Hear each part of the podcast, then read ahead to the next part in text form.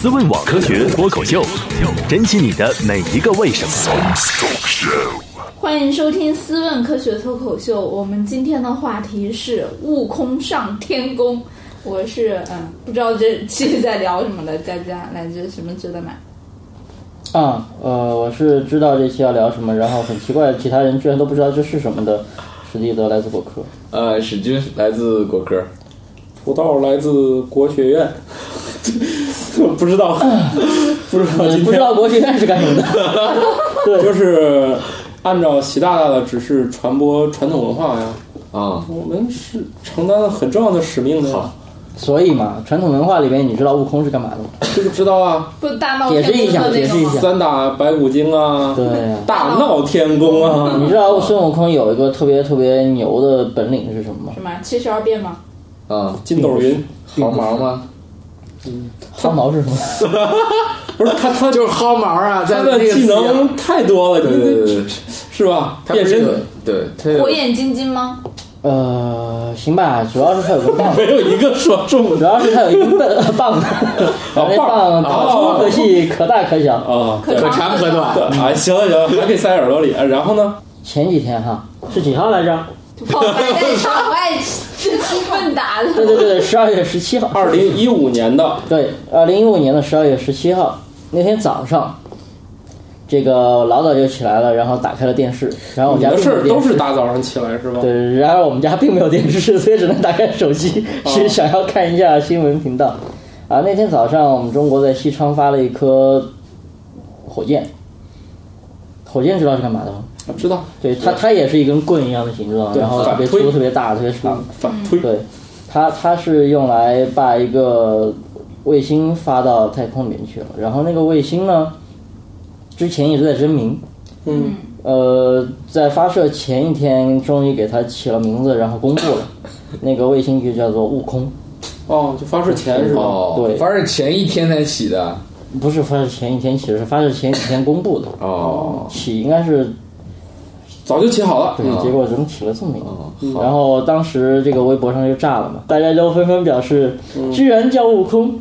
那你们有没有考虑过天宫一号的感受？欲与天宫试比高是吗？嗯，不是《西游记》里边孙悟空，大闹 天宫，大闹天宫啊哦他当年上了天可是去大闹天宫的，而现在天宫一号还在天上飞，这个时候你居然就送了一个悟空上天，哦，所以这个悟这样空才到很热闹啊！对，所以悟空是要干什么呢？来，有奖竞猜，大家可以现在嗯可啊以猜猜悟空是要干嘛？与天宫对接，嗯，错，哦，比天宫飞得更高，哎，这个好像哎，我忘了天宫多高了，反正悟空是挺高的。悟空的高度是距离地面五百。你们这些业余天文学家 能不能偶尔也专业一下？反正比国际空间站高，哦，国际空那间站是三四百公里。主要是方便运人来往嘛，啊太高去嗯来来回费费料是吧？嗯你这个它是只身前往，啊飞高点儿没关系是吧？嗯，然后呢，飞得高有什么用呢？孙悟空上天宫，他其实是为了做一件事情，为了去完成一件当弼马温去了，不所有人都不知道怎么做的一件事情。嗯，他去干啥了？所以他这个在被成为天宫之前，这颗卫星的名字叫做暗物质探测卫星。嗯，啊哦，这个是我们中国第一次发射了一个没啥用的卫星。为什么这么说呢？因为之前的卫星都是有用处的，嗯比如说我要给你通讯，嗯，手机什么什么，这这叫通讯卫星；你要给转播电视，这个叫什么？这什么电视转播卫星？但是有有些是什么气象卫星啊、资源卫星啊，甚至于某些是什么军方的卫星，我们就不说它了。反正它肯定是有反正用你也处不的，知道对吧？对，反正是有用处的，对吧？但是这发射一颗并没有什么用的卫星，证明我们国家的科研综合实力是大大增强的对体，现但呀、是这次是终于发射了一颗所谓的叫做基础科学实验卫星，哦就是对我们的生活毫无改善的。 就就算没啊有什么用啊就算他研究出什么成果，大家也只能哦哦啊对这样是这这样样的，对吧？它是这一次是有一系列这样的卫星，嗯，这是第一颗。哦，那还有么好多科是吗？对，二零一五年年底十二月十七号发射第一颗，那么明年应该会，如果顺利的话，应该还会有三颗要发上去。那我记得中国以前自己不发也跟人合作过呀，什么阿尔法次谱仪啊，什么阿尔法斯普仪没有带中国玩，嗯，阿尔法斯普仪是丁肇中的，只是中国参与对，一些中国官方其实并设没备有的参制造与。之类是吧？只不过丁肇中，你懂得，他是华裔华人，所以他带了一华些中国的学生，然后这些都有参哦与，但是它并不是一个国际合作的，至少没有中国合作的项目。哦，啊，所以这是正儿八经自己搞的一个，并没有什么用的啊。对，那么明年明年还会再发几颗卫星呢？就是一个是科大，这个应该大家都听过，科大有个叫潘建伟的，啊，没事，你继续 说。啊是搞语音识别的吗？不，他是搞量子通讯的， 搞量子计算机的，所以他明年会主导去发一个叫做量子通讯实验卫星，还是什么量子什么实验卫星，反正是量子的。那么另外还有一个什么硬 X 射线什么什么什么什么卫星， X 射线还分软硬吗？对啊，就是如果能量够高的话，那就叫硬 X 射线；哦能量稍微低一点，那就叫软 X 射线；嗯哦能量再低，那就是那就不是 X 射线了，哦哦那就可能是紫外线了，懂吧？所以这些都是明年要发的。那么回到回到这边来讲那个悟空，那今年发的这个是主要是紫金山天文台做的一件事情。嗯哦，就是当年你那个，对，当年我在里面混吃混喝的时 候，就是 最后也没有毕业的那个地方是吗？对对对对对，但是那个当时这个现在负责这个卫星的叫长镜，他是要去找暗物质的。啊，那么暗物质是什么？ 是什么？就是就是黑的，看不见的，嗯呃，不发光的。所以暗物质是什么这个问题抛出来以后，这个至少在这个地球上没有任何一个人能够确切的给出答案，嗯，哦所以才需要去发一个悟空上去找，对 不对？啊，也就是说，连暗物质的定义都没有吗？暗物质是什么呢？就不知道它是什么，但是我们知道它有，然后我们知道它的一些性质。嗯，这个我记得之前在我们科学脱口秀大概好几十年以前的，不是好几十期以前的节目里面应该讲过，讲宇宙学的时候讲过嗯我。们都二百多期了，对，啊，我们二百几期了，那应该回头大家翻一翻，这可能是对前需要前使劲往前前翻几十期。对，嗯那么暗物质是什么呢？归根到底，没有人知道它是什么。但是，呃，天文学家在观测的时候，在观测，比如说星系啊，土豆别别打哈欠，我刚开始讲了，就观测星系啊，然后观测什么，比如说我们银河系里面各种各样的呃恒星的运动的时候，就发现，我们知道地球绕着太阳转是吧？月亮绕着地球转是吧？对是的然后有一个叫牛顿的家伙，他被苹果砸了是吧？嗯，那为什么他会被苹果砸呢？因为他们家没有榴莲树，对，那么如果他是被榴莲砸的话，估计他就不傻了。对，这个故事就编不出来 了。然后哦足，就它为什么会被苹果砸呢？是因为万有引力。那么同样的道理，月亮会绕着地球转，嗯，那么地球会绕着太阳转，所以根据月亮绕地球转，其实是可以算出地球有多大的质量，地球产生多少引力，然后拉着它。因为如果月亮转的再快一点的话，那月亮月亮就飞跑了，跑甩甩出去了，是的就跟我们小时候拿根绳绑个球这么甩甩甩甩甩是吧？嗯，如果你手没抓住，唰那球飞出去了，砸了同学没事，砸了老师就挂了，是吧？ 对，看来这你个砸 过。我并没有砸过，我只是拿砖头砸过。被砸过。不不不不哦，是被用砸的。是砖头啊，哦 行那么那么，所以你在拿一根绳绕圈圈的时候，你根据那个小球绕的速度，其实你可以算出那个绳上有多大的力，就向心力嘛，可以算得出来的。嗯，对，那么这个向心力其实对于地球跟月亮来说，那就是引力。嗯。那么对于地球绕着太阳来转，那个来说就是太阳对地球的引力。嗯那么同样，太阳也在绕着银河系转，对吧？嗯。那那么不这是绕着吧？它就是银河系的一部分吧？对，总之是绕在银河系里面绕着圈圈嘛。绕着一个地方，对，那么它这个也是有一个转圈圈的速度。它为什么会转圈圈呢？同样是因为万有引力，有引力在绕它转。但是天文观测就发现，太阳绕银河中心转的速度太快了。嗯，而且不光是太阳，就所有所有的银河系里边所有看到的星星，它也是绕着银河系中心在转圈圈，它那速度都太快了。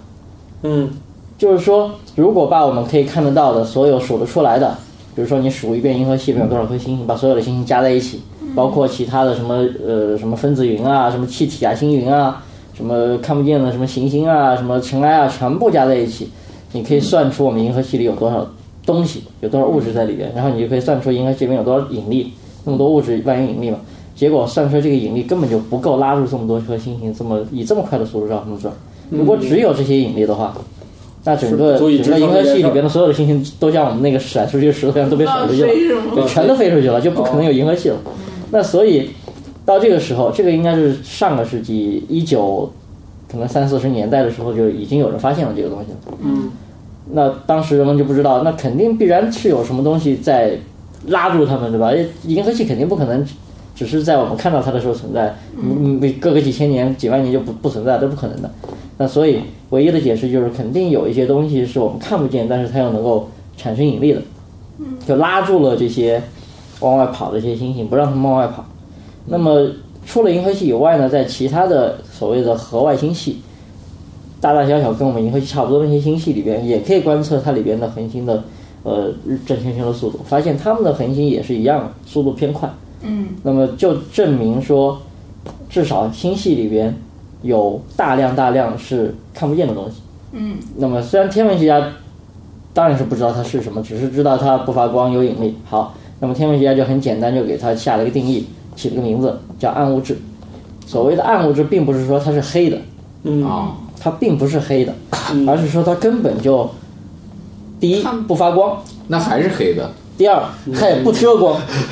就不挡嗯光，就是说哦挡光可以如穿透果的。有一大团暗物质，不不管是怎么样，哦有人想办法弄了一大团暗物质，咣，懂了，就放在放我们在面这儿前，放我我们还是面前看不见。根本就看不见它，哦它隐既形不发光也不遮光，而且我们从里面走来走去、穿来穿去，我们也感受不到它，哦，对吧？这还跟空气不一样，空气我们也是看不见、摸不着，但是我们吹一口气出来，起码感觉到风是吧？但是暗物质你就别想吹气了， 它连气都不是，它它嘛玩意儿都不是。嗯哦，但它却真实存在是吧？呃，至少天文学家是这么认为的。研究研究这玩意儿，天文学家是科学家吗？天文学家，哎，听我说啊，科天文学家，天文学确实是不是科学，已经找不到可研究了，你想，已经找不到可研究的东西了，然后捏造了一个并不存在的东西来开始研究，这样经费就可以一辈子永远的申请下不去是了这。样的，是这样 的，因为刚才已经解释很清楚了，因为星星在绕圈圈，它必然是由万有引力提供的向心力，对吧？啊，它需要的向心力远远超过我所能提供的引力。你你你你吹，所接以着就两，吹。所以只有两种选择。天文学家当时只有两种选择，要么就假设有一种东西提供了引力，但是我们看不到它；要不就转行干别的。不，要么就是引力错了，引力有问题。错啊，引力引力肯定不是万有引力啊，嗯啊它引力的引力可能在什么更大的石头上不对。又一种力是对吧？，嗯所以你这两种解两种解释，你觉得哪种更更更简单？当 然不是不必不，要找一种复杂的开始 研究。须要简单的。你怎么能复杂是什么？复杂的话，你都都都去研究那种地形说去了，对不对？各种大圈串小圈。嗯 呃，所以在这两种情况下，天就文学家是理有良心的科学 家。对，所以就天文学家起码就做了一个假设，说我我只需要一个假设，就是存在这堆东西。嗯，那么这堆东西我管它是什么的不重要， 对我来说不重要，它只要有引力就行了，它只要能够提供引力，能够使得我这个引星系继续存在下去，OK，搞嗯定。所以他们的任务完成了。那么其实后来还这有玩意这么悬，它怎么证明它存在？对啊，所以后来还有各种各样其其他他的其他的各种各种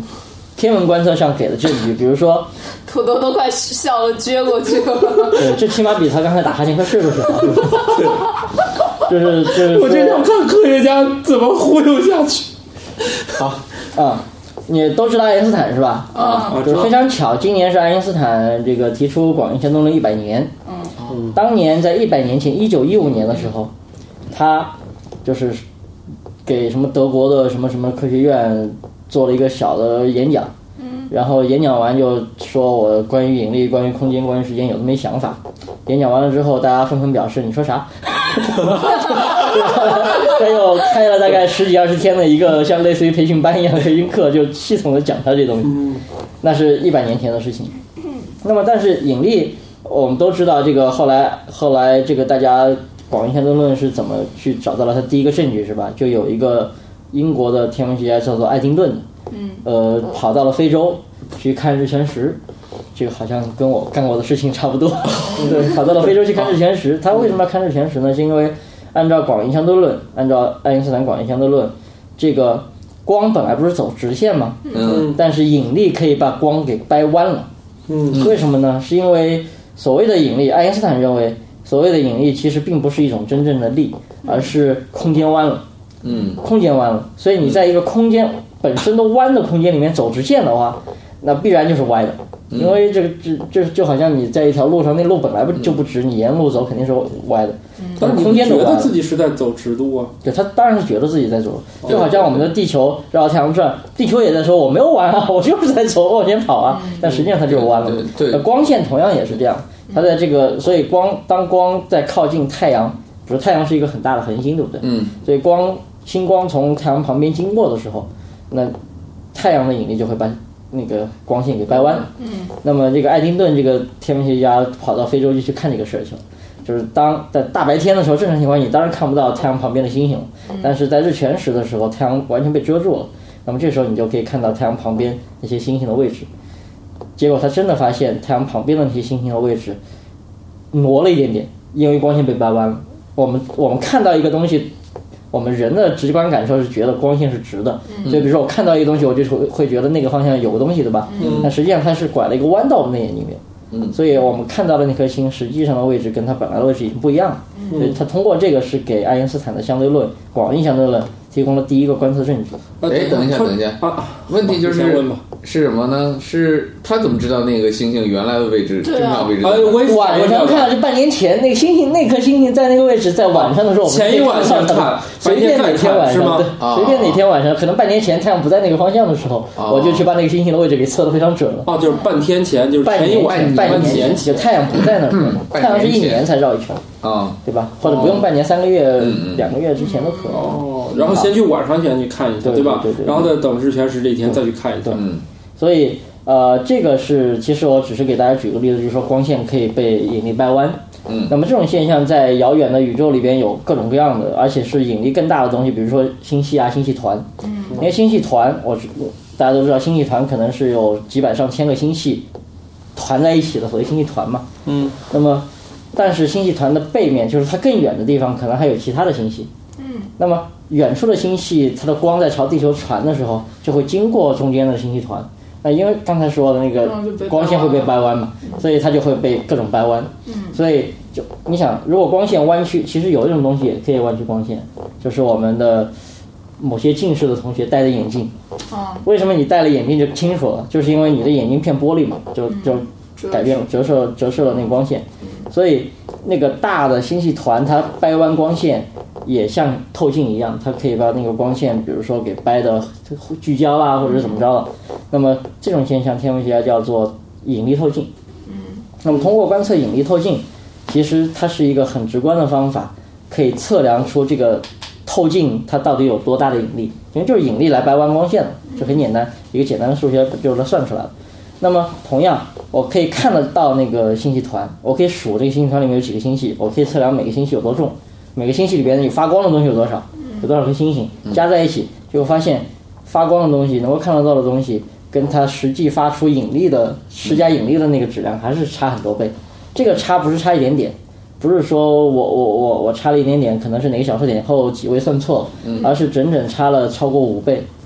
哦，就比如说有一个土豆可能两百两百斤重，这么一个土豆放看着着，两百斤，对结，果但一是称但五十是斤， 对，结果一称，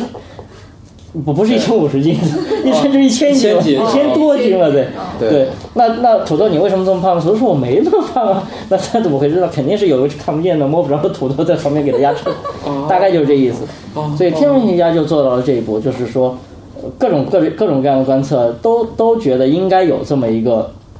也不知道它是什么，反正总之它是看不见摸不着，然后它可以施加引力的这么一个东西。哦耶，嗯成功的劝说了。对，搞搞搞定了天文学界的任何的东西。那么，但是我们知道，这个这个星球上其实科学家不止天文学家一种，是吧？嗯，还有另外一种科学家叫做粒子物理学家。嗯，那粒子物理学家其实就是一种很纠结的存在，就是他他们的眼中看我们这个世界周围的所有东西都都不是东西，就它所有的东西都是什么分子啊、原子啊，甚至于你再把它拆散了，什么原子外面有电子，对吧？对那原子里面有原子核，那原子核还可以再拆散。对对对原子核里边是什么中子啊、质子中子，那中子、质子还可以再拆，拆成各种夸克。夸克，嗯总之就是把所有东西全拆到不能再拆了以后，他们得出了一套一套所谓基本粒子。基本粒子反正排列起来大概十几二十个。嗯，有一套理论叫做叫做粒子物理的标准模型，可以来描述这所有的这些已知的构成我们这些物质就看得到、摸得摸得着的这些东西的这个基本粒子。那么，它这个标准标准模型曾经预言了好多好多种粒子，都被发现了。在几年以前呢，它预言的最后一个粒子叫希格斯粒子也被发现了。嗯所以现在这个这个理论是圆满完成了，搞定了。嗯，那么没钱了，不是没钱了，搞定了，搞定了之嗯人生后，没有但意义是了，对不对？但是所以他们就要去找别的东西玩嘛。 但是问题在这里， 突然很孤独，问题在这里，所有这一套东西搞的都是我们看得见、摸得着的所谓的普通物质。嗯，普通物质现在搞明白了。嗯那他们就想，哎，你们据说天文学家，你还提出了一种 其他的奇奇怪怪的叫暗物质是吧？ 好，那么现在就来搞一搞这暗物质是什么马上要失业的科学家群体找到对，了，所以他们就在想，通过那跨界找到了某种新的研究方式。对，那既然普通物质都已经搞清楚了，那那那暗物质是什么呢？就所谓暗物质是什么，就是在粒子物理学家脑袋里边，他肯定在想，普通的物质都是由各种各样的粒子构成的嘛。嗯，那暗物质它应该也是由各种各样的粒子构成的吧？那所谓的就就被称为暗物质粒子，暗物质粒子假设中的暗物质粒子。那么其实现在的物理学，尤其是他们的粒子物理学，到了这个地步，它也其实已经已经该搞定该搞定的搞定了，那么不该搞定的就就其他的假说还有一大堆。所以他们比如说什么超对称啊，比如说所谓超对称就是呃所有我们已知的这个粒子还它有一个叫做超对称同伴，跟它一一匹配，就是比如说有一个有一个夸克，那么这个夸克它就会有一个在超对称理论里面就会有一个另外一个更重的一种粒子跟它两两相对，那么那那个粒子既然更重，对不对？所谓重就是有有质量，有质量它就可以产生引力。那么但是呢，同时它它有一些性质就又不跟电磁波发生反应，不通过电磁作用发生反应。什么叫电磁作用？我们看到的光就是电磁场、电磁波。对对，怕辐射的话，就太阳光，对，也挺可怕的，对对对对，千万不要闪闪光，闪光是很可怕 会有 的，一定要辐防射晒。哟。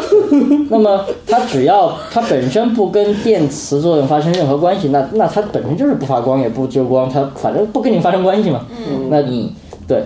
所以这种这种假设的那种粒子，那堆粒子就有可能会成为暗物质粒子的来源。就如果有一大堆更多更多的粒子是属于那那那那怕的那那一类的，那那一类它又不发生电磁作用，但它本身又很重，是吧？数量很多，那那那些完全就可以去拿过来当暗物质粒子啊。那他们也可以解释天文学家的呃假设。那么这个粒子物理学家又从此有了新的新的饭工钱，作对新的工作可以去做哦不别的至于事情失业是吧？对，那好所以就是想用各种各样的办法来找这样的假设中的这种暗物质粒子。那么粒子物理学要去怎么去找呢？这个其实呃有好几种方法，就简单讲一讲。那么有一种我们知道粒子物理学家最爱干的一件事情是什么？加速器啊，撞，撞是砸吧砸核桃，加两速个器核桃咔一砸，发现哎有一核桃碎了，那说明另一个核桃比较硬，再拿一个核桃来砸，看到底谁硬。这个很无聊，对不对？但是粒子物理学家就是 干这种事儿。就成天干这个是吗？对他们又申请了更多的钱，造更大的加速器了，对对吧？为了把暗物质搞明白，现在，但但还还没到这一还步。没现在还没造呢是吧？现在最大的地球上最大的粒子加速器就是是发现希格斯粒子的那个叫做 LHC，嗯，叫大型强子对撞机，哎，哦哦就是欧洲嘛，在欧洲那个欧洲核子研究中心那个地那个方字儿是，在日内瓦附近。就是超大那个对，是特吧？别大哦，。对对对，那么它名这字就个叫超大， 对名字不叫超大，名字叫大型强子对撞机。啊，对对嗯对，那么这个对撞机在两两三年前的时候发现了希格斯粒子，嗯当时它还没有全速运行，哦，全能量运行，因为这个这个加速机的时候，在在当年造造它的时候发生了各种各样的事故，嗯就是一先是年什刚么一？行就爆炸了，是吧？，对，就先炸了，炸完之后发现是什么磁磁铁就是坏了还是怎么着嗯的，总之又修又又怎么着，所以后来这长时间它是大概在设定功率的一半这么这么一个能量范围里面在运行，然后就已经发现了希格斯粒子了。啊，而大事就干完了。对，去年开始呢，就中间又停工检修，然后加固或者升级什么，然后现在去年开始就已经开始全功率运行了，就是说它的能量撞击的能量比之前更高。嗯，它所谓撞击能量是什么意思呢？就是说，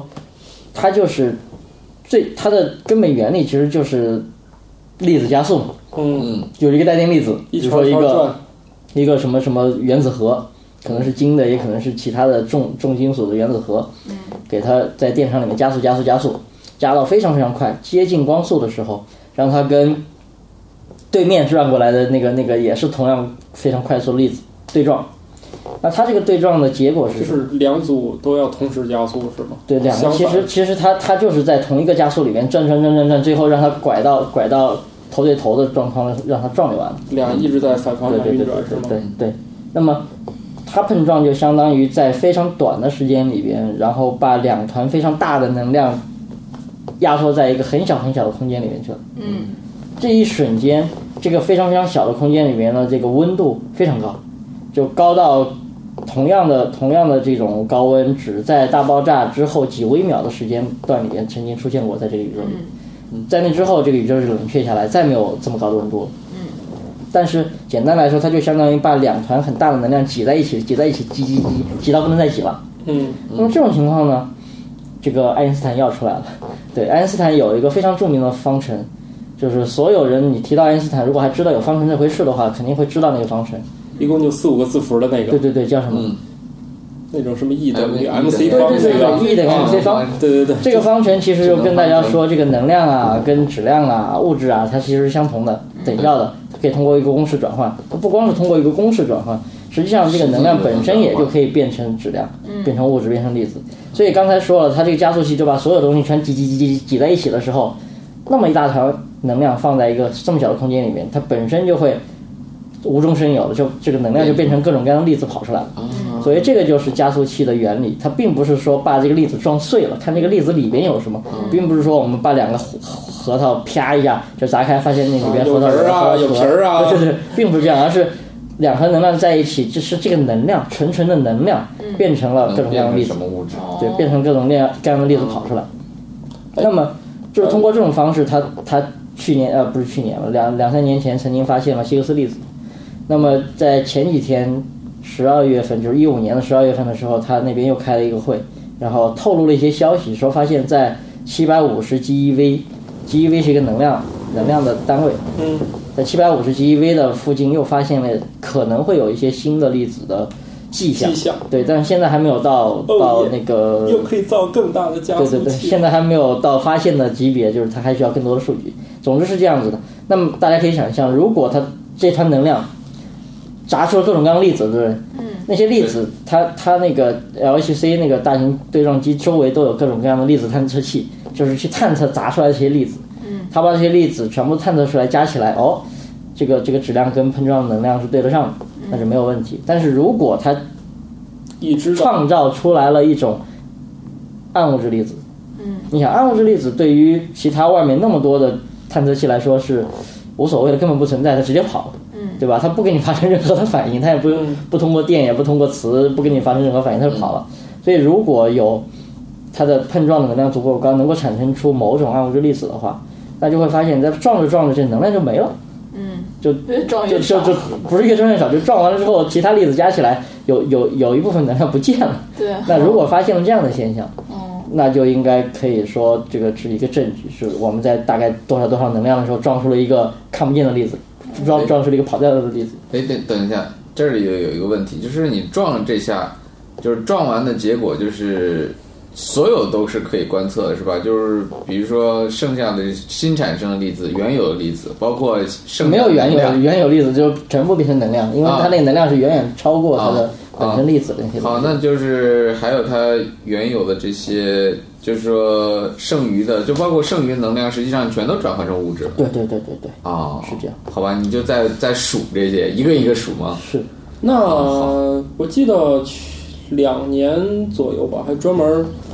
不是还有一帮人证明过那个方程，说其实实验跟那个理论有那么丁点儿，就认为这个方程是成立的。他是不是说那种细微的差别跟这事儿也有关 系啊？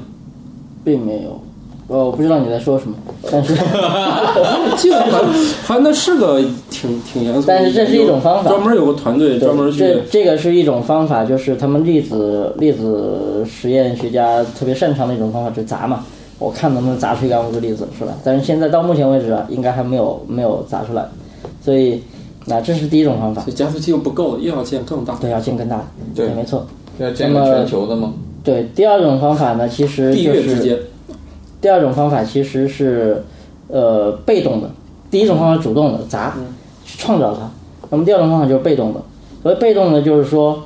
其实暗物质粒子，如果他们那些粒子物理学家现在搞的各种各样的模型、各种各样的理论是正确的话，有这么一大团粒子，看不见的暗物质粒子存在。那其实暗物质粒子并不是完全跟我们这些普通的物质不发生反应的，它只是不不跟光发生反应。所以光就是电磁电磁作用。其实我们现在能够站在地上，能够摸到东西，能够尝到，比如说这个可乐的味道、甜味，其实都是通过电磁作用。嗯，就是我我我人构成人的人体的那些小的什么原子啊，跟构成沙发的这个原子产生了同同性电相斥的这种力，才使得我们能够坐在这个沙发上而没有陷下去、掉进去。这些都是电磁作用，但是暗物质是不参与这种作用的，所以这种方法是不没有办法去找它的。但是暗物质粒子如果理论正确的话，它会通过一种叫做弱合力的相互作用，跟我们普通物质发生发生反应，发生发生作用。弱合力跟我们常见的什么电磁力啊、引力不一样，电磁力、引力都是我离离老远的时候，我都可以就发可以生反发应生作对用。比如说月亮离地球这么远，我这引力都可以把它绕着我们转。然后我拿一块磁铁，拿一块磁铁，可能离它还还两三两三厘米的那铁铁片，你啪吸上来了，对吧？嗯这些这些力都是所谓的长程力，就是它的作用范围、作用的距离比较长。而刚才说的那个弱合力，还有另外一种力叫做强合力，这总共四个加在一起是我们现在已知的四种基本作用力。强合力和弱合力为什么叫合力呢？就是它只在原子核这么大小的范围里面发生作用。哦你只有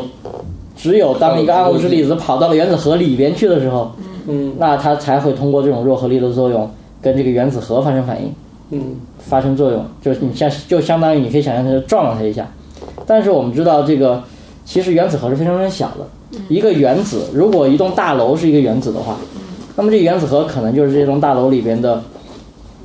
某个那个小樱桃核那么小。哦非常小，所以，所以这个这个，尽管我们这个地球有这么大一坨物质在这里，全是各种各样的原子啊、原子核构成的，但是暗物质粒子它可以轻轻松松的穿过这个地球，它它连一个一个一个原子核都撞不到。你想，就我们北京城这么大，我在里面跑来跑去，跑来跑去，每每个大楼里面有一个樱桃核， 你觉得我们有多大的可能性去去撞到这樱桃核，对不对？这个几率很小，但是几率小并不代表它没有几率。对没有没有几率，它还是有可能撞到的，因为毕竟如果按照天文学家的觉得研究中微子当年也是这样中讲中的跟呀。中微子类似，对，跟中微子类似。那中微子不是中微子也是一啊中种微子之前曾经说过，中微子呃曾经把中微子当成暗物质的一种一种候选者，啊、但后来发现中微子的质量不够。哦中微子其实是研究的比较透彻的一些东西，它它它也不发生电磁什么反应，除了但是除了电子它东不西是还是会偶尔发对对生对一些关系吗？对，但是但是中微子质量不够，加在一起都无法解释，比我们现在所有摸得着看得到的东西还要再多五倍这么多的质量，中微子本身是不够的。当时说中微子也是这种广泛存在于我们周围，然后对不跟各各种物质发生关系，是吗是？所以后来发现它还是发生关系的。思问网科学脱口秀，珍惜你的每一个为什么。所以我们现在就需要像当年探测中微子一样去探测这个东西。怎么探测呢？我们就拿一大要搞大堆拿一大堆那种大水箱原子核稍微比较大一点的东西 堆在一起，然后堆等满着满的等着看有没有有没有暗物质粒子跑过来，偶尔撞它一下。发个亮光什么的。对，那有可能是发个亮光，有可能就是导致某个原子什么挪位啦、移动了一下或者怎么着。总之发光也好，或者移动一下，这这这个东西是可以探测。哦那么，当然为了避免其他的干扰，我们知道探测找中微子的时候都都是一样的，它它必须找一个非常非常深的矿坑，然后在那个矿洞里边，然后就是放上一些探测物质，然后在里边再再等有没有暗物质粒子过来。为什么要放在那么深的地方呢？因为我们来自太空里面有各种各样的宇宙线，嗯，包括我们地球上有各种各样的辐射、各种各样的高能粒子跑来跑去，那那些粒子它也有可能撞到撞到那个我的要探测的那个里面去，有可能是其他粒子而不是暗物质粒子。那所以我把它埋得非常非常深的时候，上面有很厚很厚的什么岩石啊、岩层，那么来自外界的这种这种其他的物质可能就全被挡掉了。挡住了。那么只有非常非常那种就不跟其他东西反应的什么暗物质粒子啊、什么中微子啊这种东西，才会穿透这么厚的岩层，最后再撞到我这里面去。那这是另外一种方法，就是在地下去来找这种暗物质粒子。这个这个在世界上也好，中国也好，也有这样的呃团队在做这件事情。但是现在得出的结论是有一些矛盾。有一些团队说我在什么什么能量范围里边，好像看到了这么几个事件，就不知道是什么东西撞了他们他们的那个里面。嗯，但是另外一些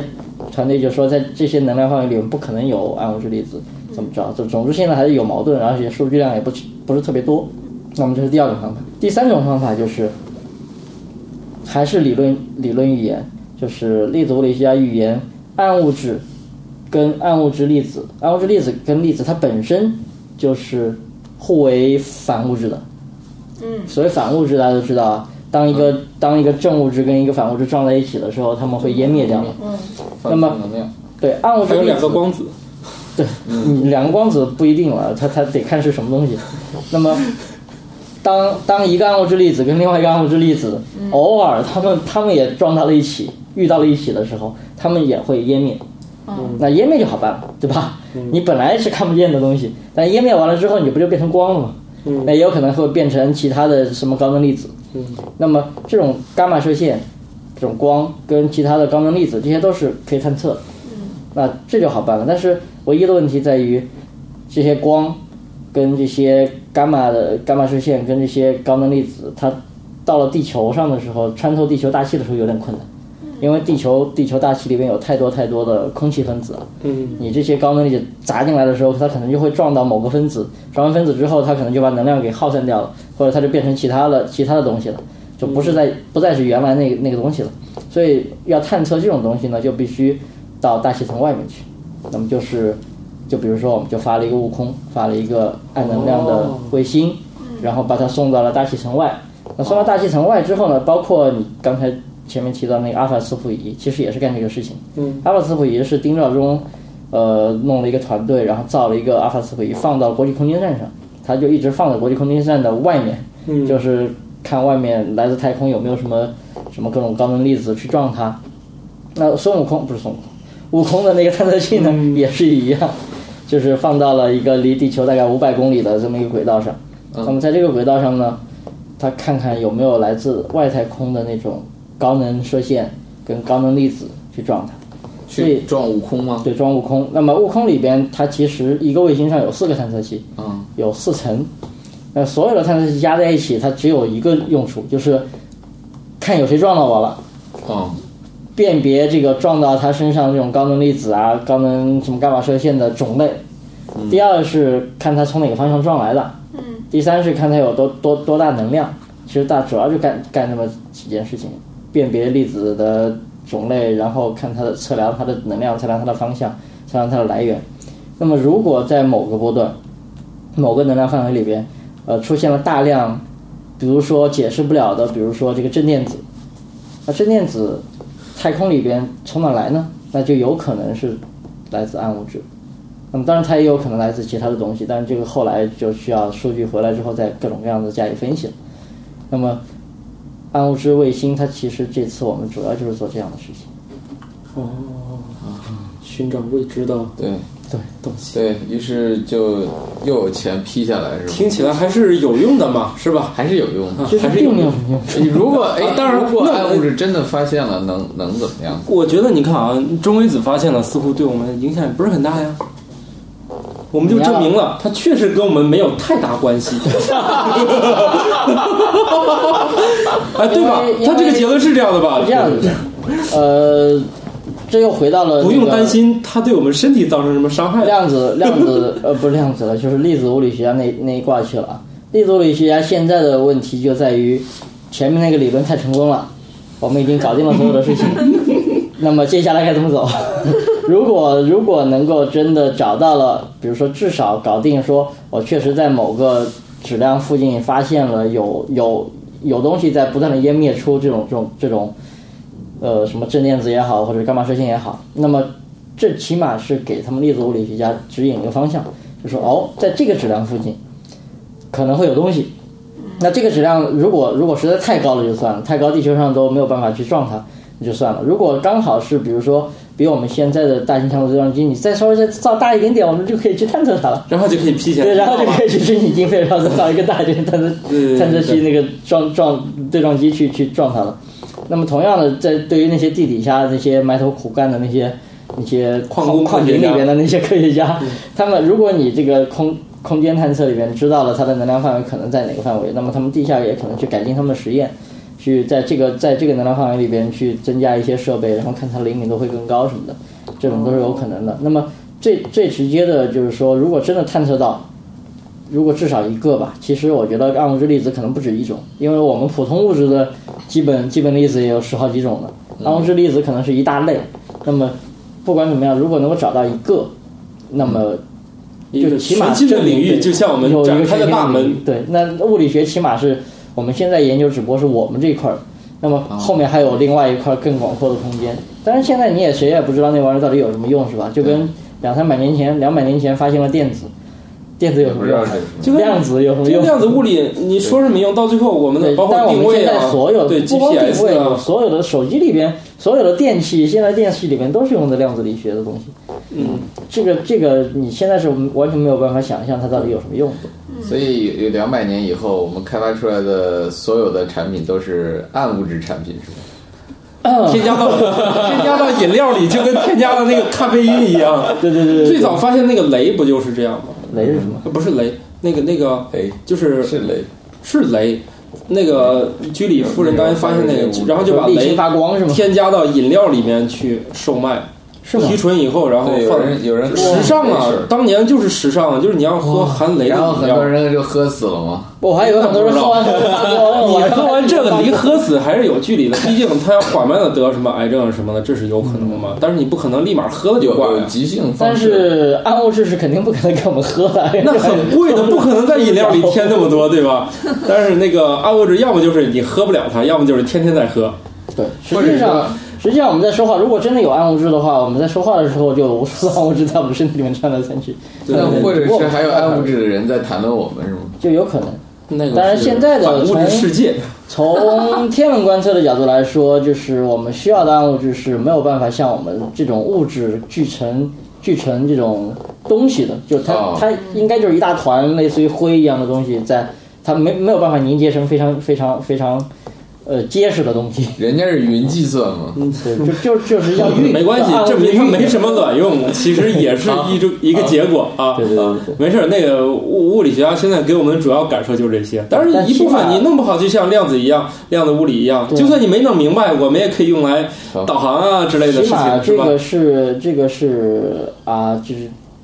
总之也是个科学前沿嘛，对吧？前一段不是研究了你说我们中国世界上什么最贵的那个东西，它不就是用来提高那个计时的精度啥的？这样的话，无人驾驶汽车什么的，两辆车错车就有可能了嘛。无人驾驶汽车这个太扯淡了，但是他说，你两辆车相向而行驶的话，以现在这种民用的 GPS 精度是实现不了的嘛，所以他们造的那种最贵的什么原那那那原材料，就是来把那个什么原子钟微型化，嗯这样的话你才能那个得到更高的精度什么的，好像是是这个吧？可能是好吧，其其实我不知道你在说什么。 前段儿有一新闻嘛，就是牛津哦那边儿搞一个世界上对那最个是吧最贵的嗯物质，然后简单的讲就是就是搞那件事儿。 对，这个就是悟空。嗯，所以悟空他上天，起他码就现在那儿在待的着了是吧？我现在的探测任务是，就是他会，呃，先进入他那条轨道，然后开始逐遍逐步的，就是打开太先阳自能检电池板，对自检，然后加压测试，然后最后大概两三个月以后可以进入工作状态。嗯，那么他的任务现在的任务暂定任务是三年，就哦是他会采集这三年时间里面不停的撞到他身上的各种各样的东西，嗯然后出一个数据库，然后给科学家来分析。那最后的结果是怎么样就不一定，但是大家不用对他抱太大的希望，因为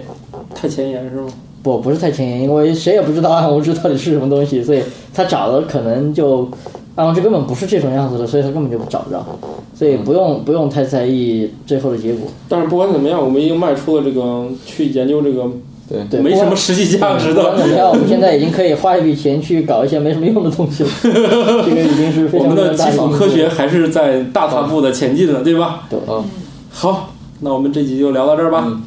嗯。好，啊，拜拜。拜拜拜。思问网科学脱口秀已在各大主流音频平台上线，每周二上午六点准时更新。可在微博和微信公众号搜索“科学脱口秀”与我们留言互动，也可以加入我们的 QQ 群幺三六六幺零幺八三。在 Podcast 上的评论盖楼每新增五百条，会放出某主播或嘉宾特别节目。期待你们的努力，干巴爹！如果想确保留言被念到，可打赏任意金额到我们支付宝账号“科学脱口秀全拼 ”at gmail.com。如果你想和主播们前往地球上最生机勃勃的地方一起旅行，请在微信公众平台账号搜索“思问网”三个字并关注。